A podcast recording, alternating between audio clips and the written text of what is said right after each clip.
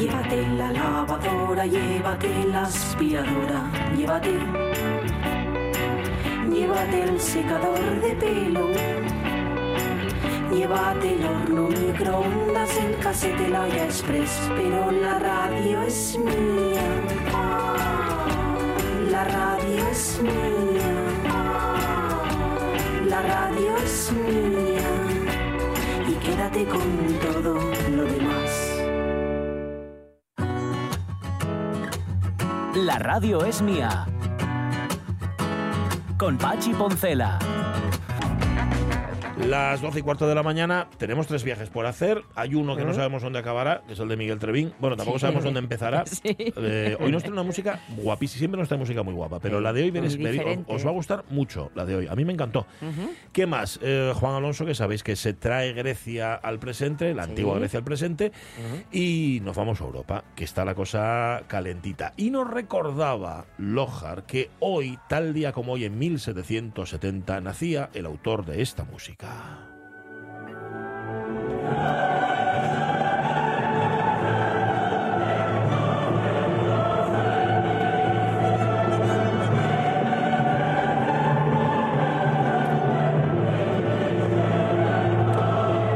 Iba a decir que es el autor del himno europeo, pero ya sabes que el himno europeo se basa en, en la música de Beethoven, en el himno de la alegría, en la novena sinfonía, pero es un arreglo que hizo Herbert von Karajan, por el que su familia estuvo cobrando creo que hasta el otro día.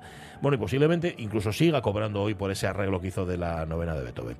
Mario Bango, corresponsal de la Radio Mía en Bruselas. ¿Cómo estás?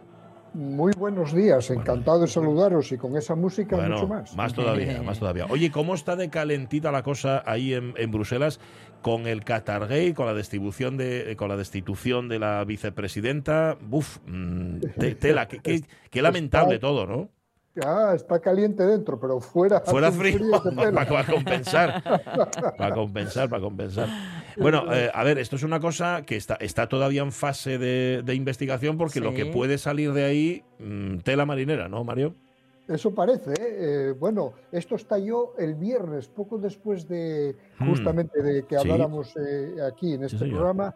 Me mandó un eurodiputado un mensaje diciendo prepárate que viene una gorda y efectivamente no ese mismo viernes por la tarde ya se ya se empezó a, a distribuir la información de la detención de Eva Kaili que era, era vicepresidenta la semana pasada hoy ya no lo es de hecho hoy está en la cárcel de momento no porque Sí. todavía no ha podido declarar no pudo declarar esta semana ante el tribunal belga que sigue los que sigue este este procedimiento porque el otro día había huelga de funcionarios de, de prisiones y, y no la pudieron trasladar. Ah. Y entonces tiene que esperar hasta Vale. la semana que viene para declarar. Ella, a través de su abogado, ya ha negado todos los hechos, pero en una semana ha dejado de ser eh, miembro del PASOK, el Partido Socialista eh, griego, y del grupo eh, de socialdemócratas del Parlamento Europeo eh, y vicepresidenta. O sea, que han actuado con una rapidez insólita, ¿no? que no estamos acostumbrados en España a esta rapidez. Y por otra parte, bueno, el problema no es Eva Kai- Kaili y el antiguo eurodiputado italiano Pierantonio Panseri, que son, parece, los que eh, manejaban este asunto de Qatar, sino que parece que hay más gente implicada en Claro. otros asuntos como Marruecos, que también parece que eh, tenía mucha influencia en el Parlamento Europeo a través de un antiguo embajador que ahora está en Polonia. Entonces lo que se plantean es el poder de los grupos de presión, ¿no? Que- que Claro, habrá- que- y que habrá claro. muchos que estén calladinos, ¿sabes? Sin, sin hacer demasiada sangre por lo que les pueda Por lo que pasar. ellos pueda tocar. Claro. Claro, todos los grupos están muy calladitos porque eh, temen que esto El que puede esté libre de a- pecado, ¿eh, Mario? Claro, claro.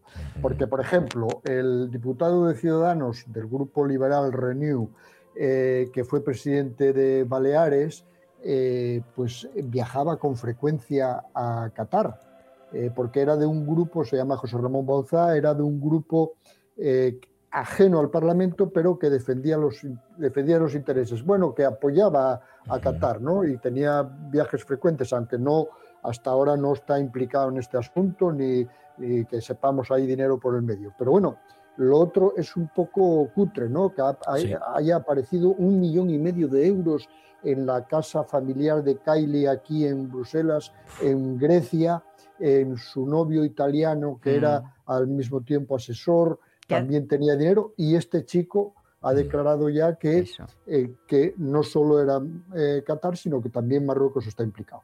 Y que era todo causa de él, ha dicho, ¿eh? Sí, Sí, se sí, autoinculpó. Sí, bueno, se autoinculpa sí, totalmente. Bueno, porque, porque parece que está intentando esculpar a, a, A su pareja, Kylie, ¿no? sí. Eso parece. Bueno, a, ver- a Pero ver, bueno, a, ver- a eh, ver a dónde procedi- llega, a ver a dónde llega también. Digo porque si llega arriba del todo Ujú. al poder ejecutivo, ¿sabes? Pues esto puede salpicar en distintas instancias. Claro, claro. Mira, el miércoles hubo una rueda de prensa en Estrasburgo, porque había pleno esta semana en Estrasburgo, y cuando hay pleno la comisión entera se traslada a Estrasburgo, y hubo una rueda de prensa muy, muy ilustrativa, porque claro, los periodistas lo que temen es que es, haya contaminado también al Poder Ejecutivo, Ah, que ah, es ah. eh, fundamentalmente la comisión. ¿no? Claro. Y entonces este- ese día apareció en la rueda de prensa Margariti Chinas, que había sido ant- anterior portavoz eh, de la comisión y ahora es vicepresidente, y que es griego también, como sabéis, yo creo que lo hemos comentado aquí una vez, Ajá. está casado en Gijón, eh, es de Ah. Gijón. Pues mira, no lo sabía, Eh, ¿no? Ujú. Sí, Margaritis, eh, bueno, se defendió, de, defendió claramente la, la actitud de la comisión, pero le hicieron una pregunta que, eh, bueno, pues tra- trastabilló unos segundos porque le preguntaron, ¿estuvo usted en Qatar recientemente? Y dijo, sí, fui al partido inaugural de- del Mundial Sí. eh, representando a la comisión, porque en su departamento caen los deportes. Bien, hasta ahí bien. Y la siguiente pregunta del periodista fue, ¿y qué le regalaron? ¡Oh, wow! Directo. Y Bueno. entonces, y entonces dijo, bueno, me regalaron una caja de chocolate y un balón del Mundial. Ajá. Y, y se lo regalé al conductor que me llevaba al estadio. Mm. Bueno, hasta ahí todo bien. Bueno. Pero luego le sacaron un tuit favorable a, a Qatar. Y entonces ahí ya se cabreó y ya dijo, bueno, es que, eh, es que no podéis eh, revisar todo, en fin. Uf. Digamos que esto de Qatar eh, es potente porque consiguió el Mundial también con esta fórmula. Eh, yo, yo vi recientemente en la televisión francesa hablar al anterior presidente de la FIFA Ujú. ah, eh, y explicar claramente que habían, que habían comprado. Bueno, hay, hay una reunión famosa en el Elíseo entre el anterior presidente de, de Francia, eh, eh, este, ¿cómo se llama? Sarkozy, Sarkozy, eso es. eh, Platini Ujú. Y, y los cubaitíes de la que salió el acuerdo para, para que Qatar fuera Bueno. sede del Mundial actual, ¿no? Que Qatar es lo que es, porque Tien Perres, vamos, no sé, no- no- a nadie nos pilla por sorpresa esto. Claro, claro. Bueno, pues esto vamos a tener para largo y el viernes que viene seguramente volveremos a tocar este tema con, con Mario Bango. Oye, hay otros temas, fíjate, más cercanos, por ejemplo, y vamos ahí en plan telegráfico, el acuerdo sobre la pesca para 2023 que beneficia a Asturias. Y que ¿eh? a los asturianos nos pilla muy de cerca, sí. Y bueno, eh, eh, había mucha preocupación porque hay mucha presión de los grupos ecologistas respecto a la pesca Sí. y sobre todo sobre la pesca en el Mediterráneo. Y entonces el ministro español, antes de entrar, iba, pues, el Luis Planas iba bastante preocupado, pero salió mucho más satisfecho de lo que esperaba respecto a las capturas, ¿no? Eh, Es verdad que votó en contra del acuerdo final porque a España se le restringe bastante eh, las capturas en el Mediterráneo, pero a cambio ha mejorado mucho la cifra de, por ejemplo, de la merluza, que duplica su cuota para 2022, de 2022 y que asciende a 9.953 toneladas para este año que entra y por lo tanto mejora mucho para las comunidades autónomas de Galicia, Asturias, Cantabria y el País Vasco que tienen muchos, pesca- muchos pescadores dedicados a esta tarea. ¿no? De hecho, es el pez con eh, mayor número de capturas en Asturias, con una gran diferencia frente a todos los demás. O sea que Eso estamos es. hablando del producto estrella. Eso es. Y, y- y se ha mejorado también eh, la pesca de, de Caballa y bonito. caballa y de otras especies que hasta ahora estaban. Bueno, de todas maneras, eh, eh, digamos que el ministro salió, como digo, bastante satisfecho, aunque Bueno. haya votado en contra. ¿no? Bueno, bueno, está bien.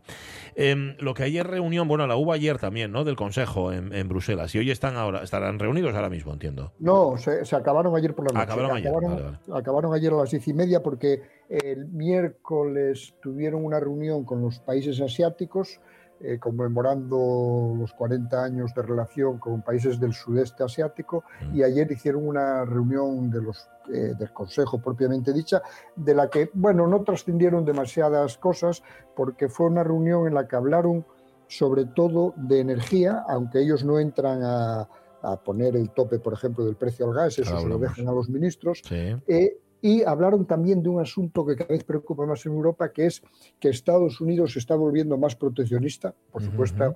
China ya lo era, Sí. y, y Europa está, pues, digamos que reflexionando sobre qué hacer en esa materia, si se vuelve más proteccionista o no. ¿eh? Porque ya sabéis que Europa siempre fue muy abierta al mundo y Sí. deja circular muchas, Sí. muchos productos eh, sin, sin problema. Y ahora parece que la, la actitud de Estados Unidos pues está haciendo cambiar, pero no tomaron ninguna decisión. ¿eh? Simplemente reflexionaron, eh, pensaron sobre ello y lo dejaron para más adelante. Tampoco está mal. Ya que hablabas de política energética, lo del tope del gas, que todavía no lo han decidido, pero el lunes se reúnen los ministros, de nuevo. Eso, y se reunieron esta semana, Sí. estuvieron el lunes y el martes reunidos, España y otros muchos países, entre ellos Bélgica, y hay como 12, 14 países que se oponen radicalmente a que el precio, el tope del precio sea tan alto. Ya comentamos aquí que, que la cifra que propone la Comisión solo se alcanzó una semana en el sí. momento de mayor, pues entonces eh, los países del sur de Europa se oponen y Alemania y Holanda son muy reticentes a poner precios topes porque consideran que eso puede perjudicar el suministro de terceros países, porque como Alemania tiene mucho problema con Rusia porque, porque va a dejar de suministrarla y, eh, tenía una dependencia total de Rusia, pues quiere que en los otros mercados no haya problemas que impidan su, su, su suministro. ¿no? Vale. Bueno, entonces eso está la pelota en el aire de momento. Pues a ver, de momento A es ver eh, quién remata. el lunes próximo reunión de los ministros ¿Quién y remata, España al frente de esos 12, 12 países mm, eh, rechazando la propuesta de la Comisión.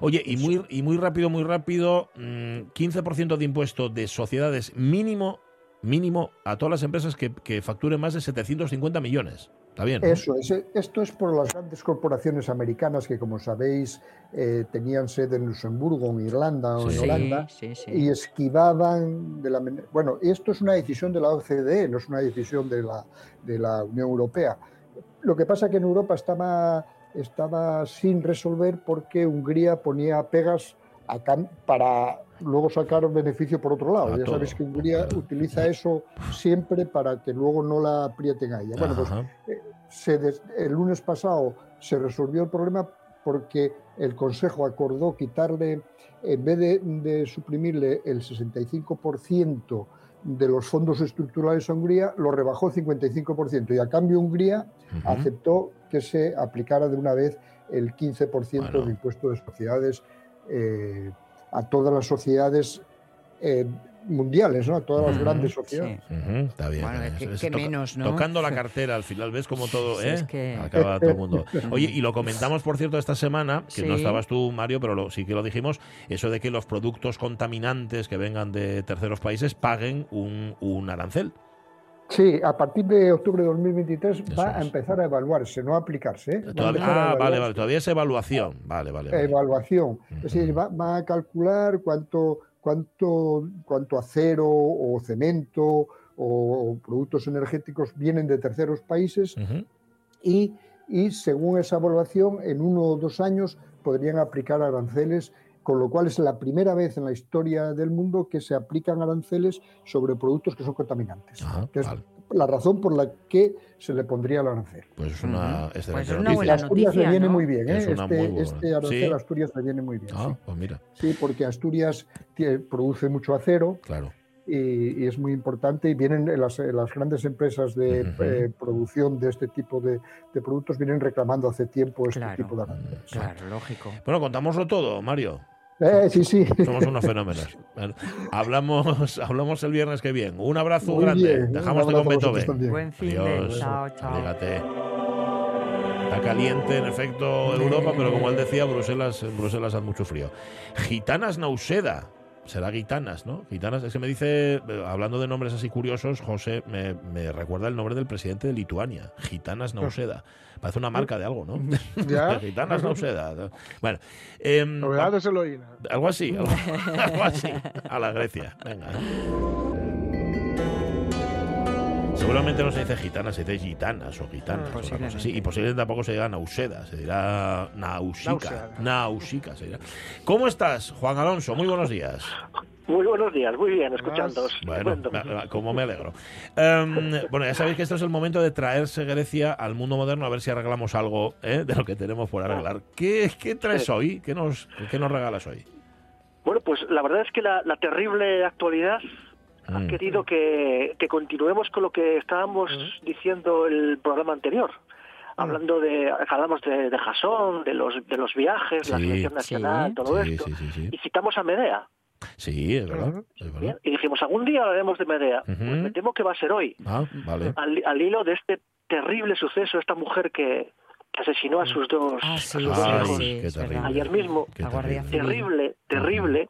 Y yo creo que, que Medea nos va a ayudar a, entenderlo precisamente.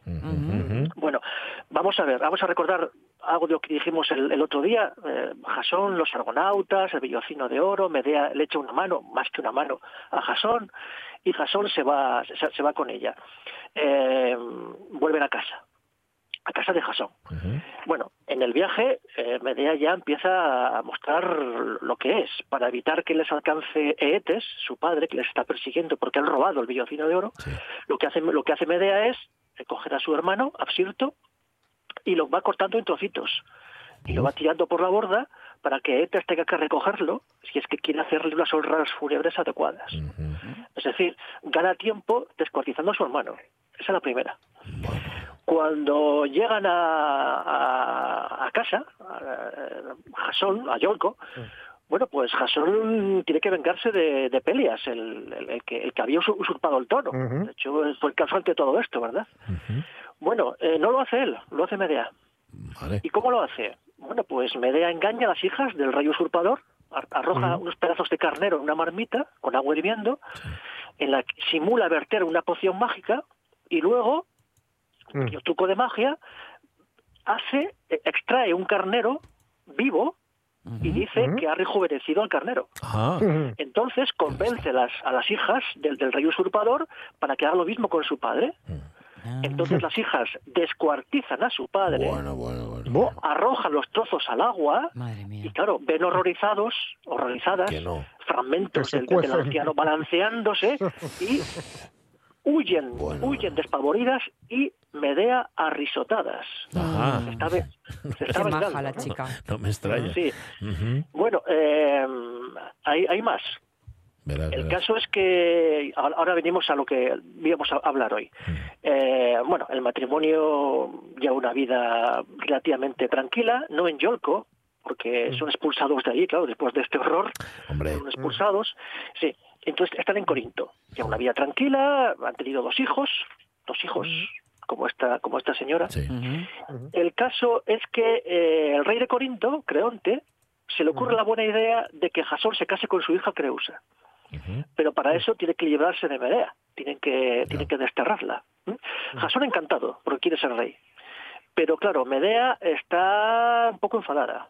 Se ha sentido traicionada, bueno, ha sido traicionada, es verdad, después de lo que ha hecho por, por Jasón, entonces decide vengarse.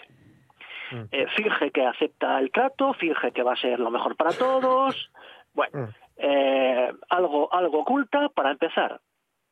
Hace que Creusa se ponga un hermoso vestido, que, que, el- que, el- que, el- que él se lo regala, que se lo regala Medea, pero nada más colocárselo empieza a arder en torno a ella.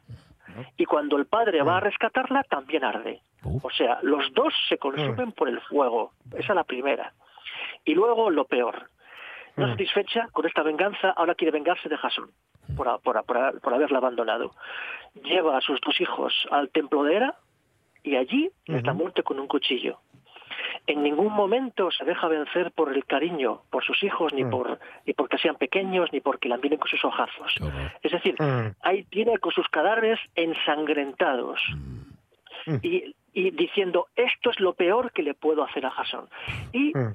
En la, en la Medea de Eurípides, una cumbre del, del arte de la humanidad, hay un momento en que dice, muy famoso, en el que dice Medea, comprendo bien qué crimen voy a llevar a cabo, pero la pasión, causa de infinitos males para los hombres, es más poderosa que mi razón. Es decir, Uf. Medea, Medea sabe perfectamente lo que está haciendo, lo sabe, lo sabe perfectamente, y, y- pero dice, no puedo evitarlo. Sé, sé que es horrible, sé, sé que voy a hacer algo completamente horrible, matar a mis hijos para vengarme de mi marido, pero mi pasión está por encima, no, no, no, no lo puedo evitar. Y claro, esto nos lleva, la discusión sería muy larga, ¿eh? pero este, esta lucha entre la pasión y la razón nos llevaría a Sócrates, a criticar a Sócrates. Porque Sócrates decía, su intelectualismo moral, su ética socrática, dice que el que obra mal lo hace por ignorancia. Es decir, no hay culpables, hay ignorantes. Así que no se les debe castigar, se, se les debe instruir. Ya. Los, los- los malos, no, los malos no son, no son felices. Y además, además son, son inútiles. Sí. Eh, lo, lo que hay que hacer es hacerles entrar en razón. Pero claro, Medea sí resulta que sabe. Medea Claro. Mm. sabe perfectamente. lo- ¿cómo, cómo solucionamos eso? Cuando llegas a ese conflicto entre, entre razón y pasión, Eurípides nos da una respuesta que no os va a gustar. Dice, el sentimiento, la pasión, jamás puede ser dominado por la razón. Es decir, Ujú. la pasión cuando es arrolladora, cuando, Mm. cuando los ciega, ya no hay nada que hacer. Eso Mm. fue lo, lo que le ocurrió, lo que le ocurrió a esta mujer. Seguro que en el último momento dijo lo que he hecho es horrible. Por eso, por eso quizás se, se- se suicidó. Ahora, Pero- ahora la dicotomía está entre maldad y enfermedad, ¿no? Ahora no se dice que es por falta de conocimiento, Claro. sino por falta, de- Sino por- bueno, un poco lo sí, sí, mismo, de discernimiento en el sentido de que estás enfermo y no piensas bien. Sí, sí, es una buena, una buena, una buena observación, sí. Sí, sí. Eh, pero, pero claro, estas cosas nos hacen, nos hacen, nos hacen pensar. ¿no? Sé si Sócrates al lado de, de esta mujer habría conseguido que, Hacerle cambiar de opinión, No ¿no? creo. A base Hacerle de, cambiar de palabra. No creo, no creo, no creo. No que creo. nada porque Medea llevaba tanto acumulado, ¿verdad? Claro, Sí. la respuesta es absolutamente desproporcionada a lo que hace. Pero es cierto Claro, que también claro. ellas se las, se las armaron buenas, ¿eh? Pero bueno, Es verdad, no es por verdad, pero no, no hay, no hay excusa, no hay No, no, justificación. y claro, ninguna. hemos visto esto últimamente muchas veces, ¿verdad? Alguien que como venganza, voy a Sí. vengarme de ti Sí. en, de forma vicaria, ¿no? En, Sí. en tus Sí. hijos. Esto, esto es, me- esto es Medea. La pasión pudo con su razón. Horrible. Que lo- eh, esta mujer de la que hablamos actual lo dijo abiertamente, que era una venganza Sí, sí, a su marido. Sí, sí, sí. Así que Medea, Medea, el mito de Medea está Sigue vivo. más cerca de, de lo que parece. Hay, hay que leer a Eurípides. Quitándose final, quitándose final, qué ingeniosa es Medea, ¿eh? Digo, porque siempre hablamos de Odiseo, lo ingenioso que es para cosas que le pasan en la vida, pero eso, eso de cortar los cachos del... Bueno, bueno, me, parece el colmo del ingenio. No solo me es- deshago es- de él, sino que hago que tú sí, sí, te deshagas es que de tú él vas a cargarte a tu propio padre y, va, y, bueno, y bueno, quedar Sí, hundida. sí. Todo eso, todo eso ante, ante el pasmo de, de Jasón, que como, como decíamos el otro día, no, no es no, no es muy hábil, no, es muy, no tiene muchos recursos, Sí, sí, y claro, sí, queda petrificado por, por las cosas que, que hace Medea, pero las acepta, Ya, claro. claro, porque porque, le viene bien. porque le conviene. Porque le viene bien, no sé. El héroe blandengue es Jasón. Se mide El por donde el héroe. Ya está bautizado ya para toda la vida. Ay, Para los restos. Pues sí. Eh, Juan Alonso, antes de que marches, eh, ya Sí. se lo preguntamos antes a Jorge, por supuesto, este domingo va a ganar Argentina, ¿no? Va a ganar Argentina, sí. Por- eh, ¿cómo-. ¿Qué resultado final prevés? Bueno, eh, será cortísimo, im- imagino que, que cortísimo, y, Mm. Sí. y- y seguramente, seguramente al final. Ajá. Pero parece que los dioses se han conjurado para que este sea el mundial de Messi, así que. Bueno, bueno. Vale, vale. así, así será. Vale, Salvo, pues. salvo que seamos ateos, claro. Ojalá. Salvo que seamos ateos. Un abrazo, Juan Alonso, que gane el mejor. Un placer. Igualmente. Adiós. Que gane, el- que gane el mejor y que sea el biceleste. Eso, eso. Bueno, a ver, tam- también es verdad que ahí se juntan, se juntan dos cosas, que es que no queremos que gane Francia. Claro, claro, claro. ¿Quieres que gane Argentina o no quieres que gane Francia? Bueno, a Miguel Trevín no le voy a preguntar por fútbol porque me da la impresión de que no ve partidos. Tú, no, no ve- tú futbolero nunca fuiste, ¿no? Miguel Trevín, buenos días. Eh, No, no soy salvo en cosas como esta. ¿eh? Ah, sí, ¿eh? Lo especial, sí, ¿eh? sí, sí, Sí, sí, cuando hay sí, mundial. claro, claro. Vale, vale. Sí, sí, me gusta, me gusta, me gusta. Los, sí, los mundiales los sigo, los partidos grandones también. Hombre, no soy, es verdad que no soy un futbolero de, de, Sí. de semana a semana, No de seguirlos y tal. Ya, ya. Eso es. Pero sí, sí, sí, me gusta. Por ejemplo, este los mundiales es muy raro que no, bueno, salvo en la época aquella de por ahí, de por el mundo, ¿no? Pero, pero en esta sí, sí, los mundiales los suelo seguir, sí. Bueno, sí. está bien. Eh, está sonando tu sintonía, esta que tanto te gusta y con No, razón. sí, señor. Que hoy traéis, por Y cierto, además- una musiquina que luego va a sonar y que nos va a sí, evocar un poco esta sintonía. ¿no? A esta gente, sí, sí, escucharlo y tenerlo en la cabeza porque ya veréis cómo, cómo va por va por la onda, va por la onda. Mm, Muy bien. Bueno, eh, estábamos hablando, fíjate, de desgracias. Vamos a hablar, sí. a seguir hablando de desgracias, en este caso en un ámbito que llevas el tuyo, que es el de la montaña, porque vaya Sí. rachita que llevamos, ¿eh? Sí, sí. Y ahora, y mira, yo mm, eh, por primera vez voy a tocar el tema de, de los accidentes fuera de Asturias, eh, que siempre los tocamos en Asturias. Pero, pero estoy un poco sorprendido porque fíjate, además es muy curiosa la historia, fíjate, en, en- en muy penosa, eh, muy triste, pero, pero que tenemos que mirarlo porque de todo hay que aprender, eh, de todo hay que aprender. Y fíjate, hay, son, tres fallecidos en cuatro días en la montaña granadina, en, en Sierra Nevada, ya sabéis, ¿eh? Caray. Sí. Llevan tres, tres. Por ejemplo, el, lu- el lunes, eh, to- bueno, todos esta semana, claro, Mm. eh, Sí. porque fueron en, en estos cuatro días, Sí, quiero sí, decir, sí. en estos cinco días, ¿no? Bueno, eh, eh, el lunes una persona que iba andando por, por la zona y tal, eh, hacia el mediodía, ¿eh? que eso ya os contaré eh, una anécdota luego más tarde sobre esta tal bueno encuentra Sí. dos cuerpos dos cuerpos entonces avisa avisa rápidamente a la Guardia Civil que van los rescatan y encuentran mm, efectivamente dos cuerpos ya muertos por congelación ¿eh? Por congelación de dos mujeres extranjeras húngaras de 55 digo lo de húngaras porque tiene que ver a todo lo que voy a contar ¿eh? no Vale, no vale, porque vale. tal ¿eh? de Sí, sí. 55 y 57 años Ujú. y las encuentran fijaros qué mala suerte tienen ¿eh? las encuentran debajo de un pino a 200 metros del albergue universitario de A un albergue 200 que hay metros, o sea, está- a 200 Buah, metros Estaban ¿eh? por, por los pelos, ¿no? Eso es, ¿eh? que las pobres por nada, por Madre, nada, fíjate, madre, 200 madre. metros, metros más que, que hubieran podido andar, un poquitín, ¿eh? Así todo se ve que ellas buscan un poco de refugio, de refugio debajo del pino y tal, pero nada, no, no les da. No les encuentran heridas, no les encuentran ningún signo de violencia, con lo cual, eh, y les encuentran todos los signos de hipotermia. Es decir, es, mm, mueren por congelación. Además no iban mal preparadas, ¿eh? parece ser que no era el típico caso de ir mal preparadas. ¿eh?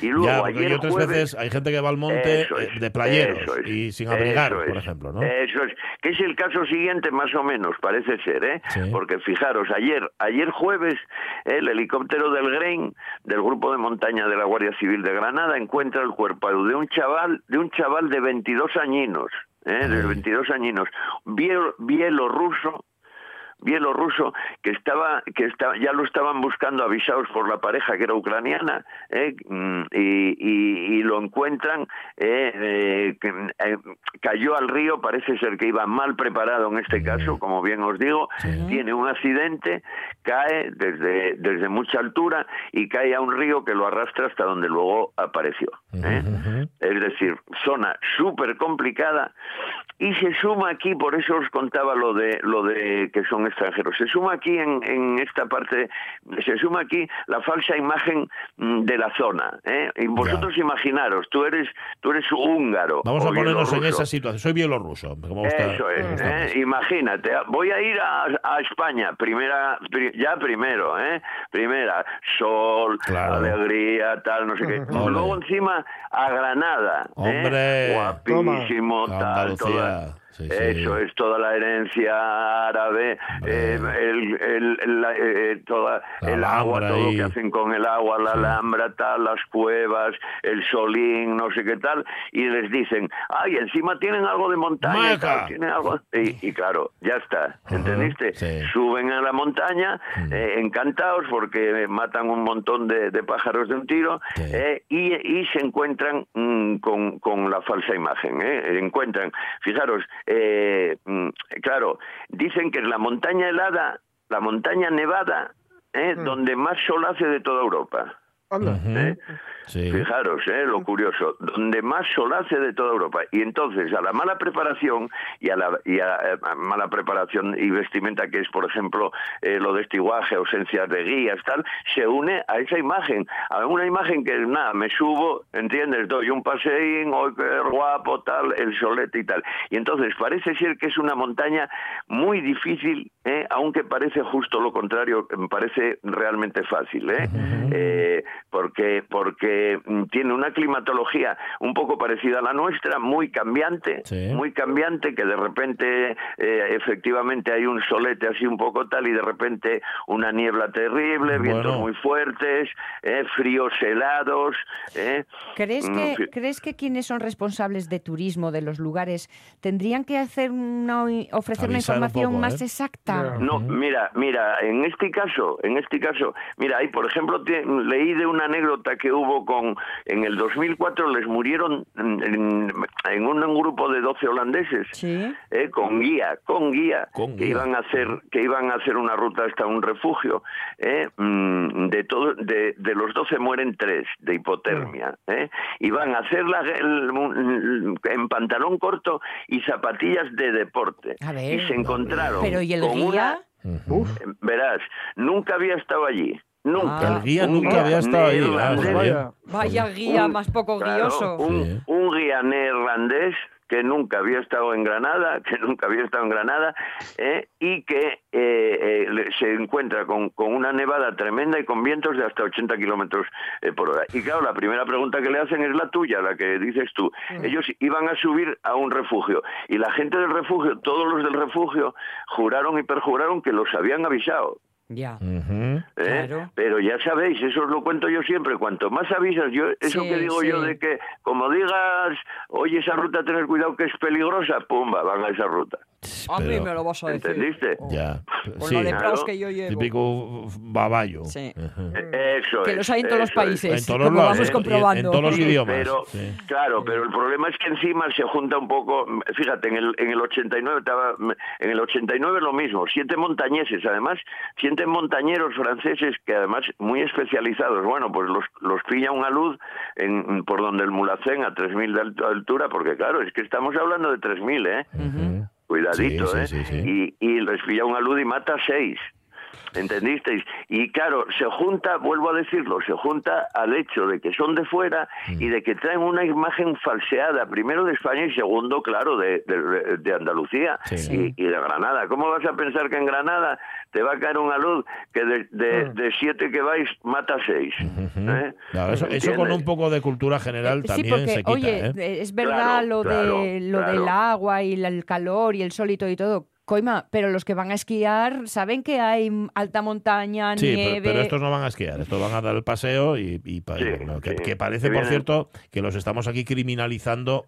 No, a ver, no es eso. No, no, no, no, no, que además te digo de verdad que, por ejemplo, las dos mozas que os cuento, las que mueren congeladas, que eso es un caso que yo aquí en Asturias eh, vi poco, realmente, ¿eh? y, y iban además bastante preparadas, por lo que cuenta todo el mundo, Sí, ¿eh? sí. Camisetas Oye, preparadas, tal. Mala ¿no? suerte también la hay, ¿eh? Sí. También, Claro. también, también la hay, también la hay, pero bueno, en este caso parece que se junta porque como veis, bueno, también ellos es verdad que tienen mucho turismo extranjero, cosa que no tenemos nosotros, digan lo que digan por ahí. ¿eh? Vale, vale. Es verdad que, claro, el número es fácil que ellos tengan más accidentes de gente de fuera porque realmente tienen más gente de fuera, claro. Claro. Ya, ya, ya, bueno.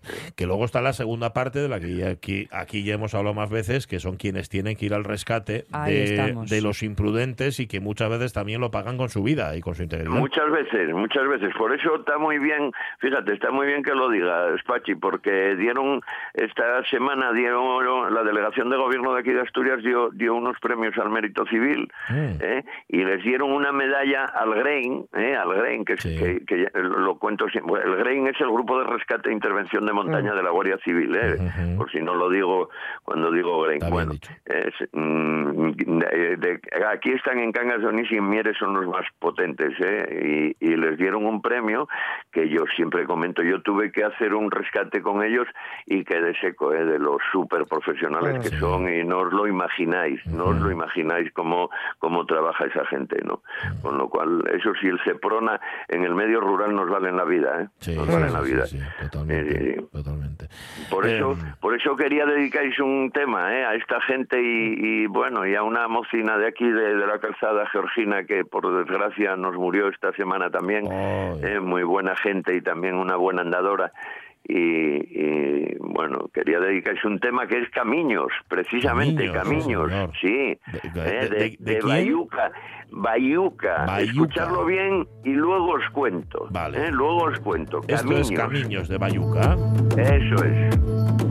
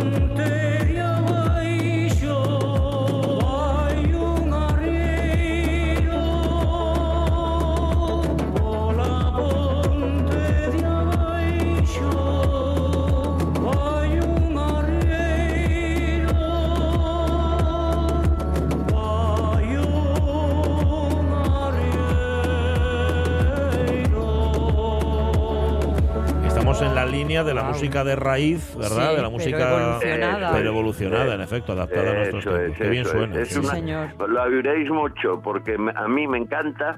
eh, Volvemos a, a eh, Bayuca, Ga- Galicia. Están haciendo también unas cosas estupendas en Galicia y, y por suerte para nosotros también en Asturias como como eh, eh, llevó los- el, el sumicio. eh.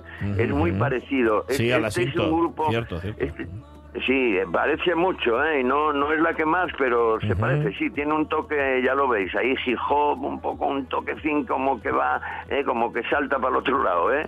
Como que salta para el otro lado, sí, sí, sí. Es una banda gallega de cinco integrantes, pero realmente es un líder el que los, Alejandro Guillán, es un gallego de Catoira, de Pontevedra, eh, que hasta el 2017 hizo pop, ¿eh? Eh, eh, con Alex Casanova se llamaba, ¿eh? Y empieza a hacer fusión a partir de ahí. ¿Eh? y desde Madrid, cosa muy curiosa, yo leí algo desde Malasaña, un gallego tímido, ¿eh? le leí un artículo, ¿eh? y empieza a hacer fusión innovando con música electrónica y música gallega de raíz, ¿eh? que lo llaman, a- empiezan a llamarlo ahora este tipo, al tipo del nuestro y al tipo de, de- de estos, de Bayuca, Sí. folktrónica. ¿eh? Folktrónica. Empiezan a llamarnos mira. folktrónica Le queda que bien. un- cantan, tiene una o dos canciones, estos tienen una o dos canciones, dos, dos exactamente, con Rodrigo Cuevas. Sí, ya señor. pondremos- Es que, Claro. es que es tal cual, es que Claro. es la, la- Otro- la misma claro, línea. La misma eso línea. es. Sí, sí. Otro de Foltrónica, ¿eh? Efectivamente. Sí, ¿eh? señor. Estos ya son bastante asiduos ya en, en, en sitios como Radio 3 y tal, ¿no? Ajá. Eh, o sea, los es ponen en Radio efecti- 3 estos. Sí, sí, pero es, Eso es es, verdad, es verdad sí. que tiene, estamos mirando ahora y tiene, en efecto, canciones con Rodrigo Cuevas, lo cual pega absolutamente Claro, todo. claro hay, que- hay que ponerlos a más tope, a Bayuca. pega a tope, a tope, a tope. ¿eh? Ujú. Sí, sí, sí, Mira son suena. tres... Mira, mira, dale, dale un poco. Dale, dale. Arriero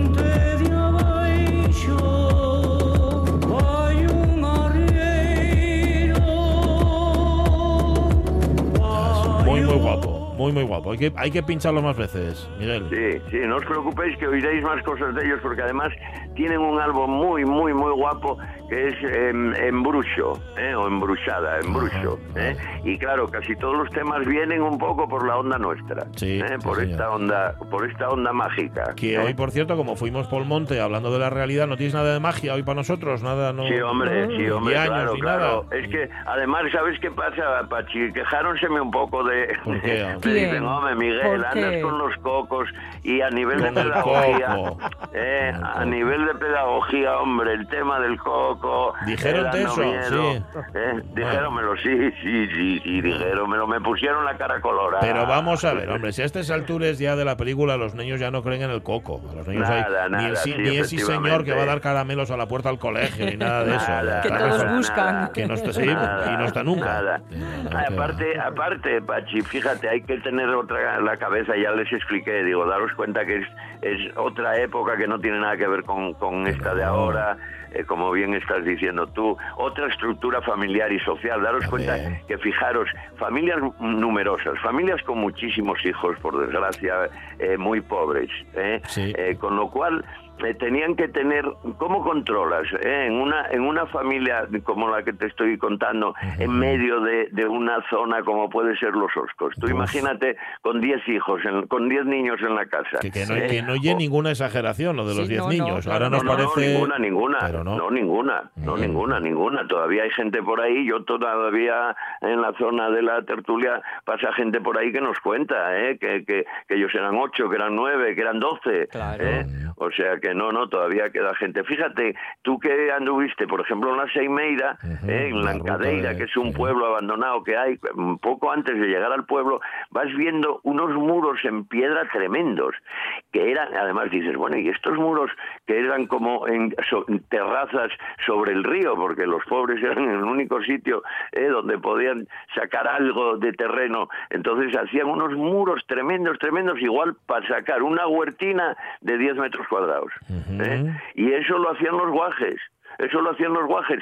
Eh, todos los demás, los adultos están trabajando y, y- y decían, bueno, pues venga, los guajes a trabajar desde que tenían 10 años o así, venga, a poner piedra. Y ponían piedra y sacaban un huertín para tener allí unas lechugas o unas patatas o, un, Sí. ¿eh? o, o unos tomatucos o tal, para un poco tirarse a lo, de, lo del hambre, ¿no? Además, imaginaros, ¿eh? en, en ese eh, ahí, en Lancadeira, ahí, en un pueblo, en un río, en, un- en una zona de Oscos, además completamente, tienen que rodearlos de magia, de seres, de gestos, claro. de, de, eh, claro, muchos de los que vimos, ¿no? ¿Eh? ¿Entendiste? Para controlar un poco esos guajes, ¿no? Sí, sí, sí. Claro, sí. claro. Mm. Claro, claro. Eh, eh, ello- la, la magia los rodea completamente, que era lo que os decía la última vez. Imaginaos, al levantaros, al levantarse por lo menos, por ejemplo, vení- veían ceniza por la cocina, ¿no?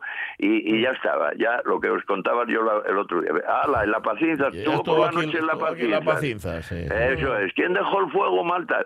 ¿Eh? Cuidado con el fuego. ¿Eh? Mm, Cuidado con el fuego del yata. Dejólo a alguien mal apagado que vino en la no, ay de miedo, ay de miedo, tal. ¿eh? Claro, una noche con, con asfixia o con peso en el cuerpo tal, había sido el rebelleco, ¿acordáis vos? Sí, no señor. se puede Sí. dejar ventanas abiertas por la noche, no se pueden dejar ventanas abiertas por la noche, porque te entra el rebelleco, ¿no? ¿Eh? Eh, entonces, están completamente rodeados, completamente rodeados de, de magia, de ¿no? magia. Y el Claro, coco, y el coco, claro, para meter ellos miedo. Bueno, el coco. para Claro, controlarlo. El coco o los claro. cocos, porque, porque no hay un o solo los coco. cocos, Claro. o los cocos, sí, porque fíjate, claro, ya como estamos viendo y, y- y que soy un poco pesado, daros cuenta que este Sí. tipo de, de, de filosofía, y es verdad, sí, efectivamente, ya lo dije Manu. yo, no falta que apoyes. Bien, Que Manu. Bueno, hombre, y por- cosas no apoyas. Y es pa- y es para subrayar, ¿oíste? Sí, hombre, sí, pero eh, esto siempre estaba buscando un poco la prevención, ¿no? El, el- el objetivo de, de, la, de, de toda esta filosofía antigua, de toda esta ah, filosofía y las creencias paganas de los astures, eh, tenían un poco este, este fin, no como las, las creencias posteriores eh, cristianas que, que ya buscaban más el reforzamiento de la propia religión, ¿eh? Sí. o, el, re- o el reforzamiento de una sociedad ya jerarquizada y clasista y tal, ¿no?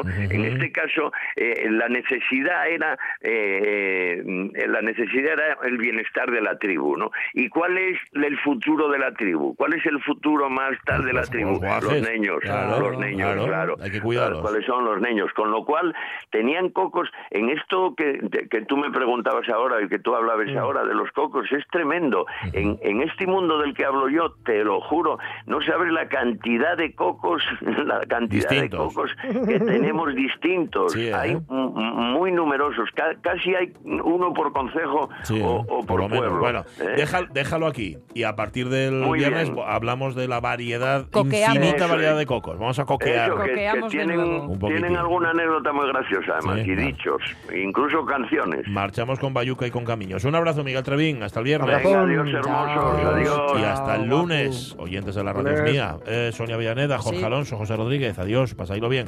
Buen fin de semana. Y Les abrazos. noticias y el tren de RPA. Sé felices.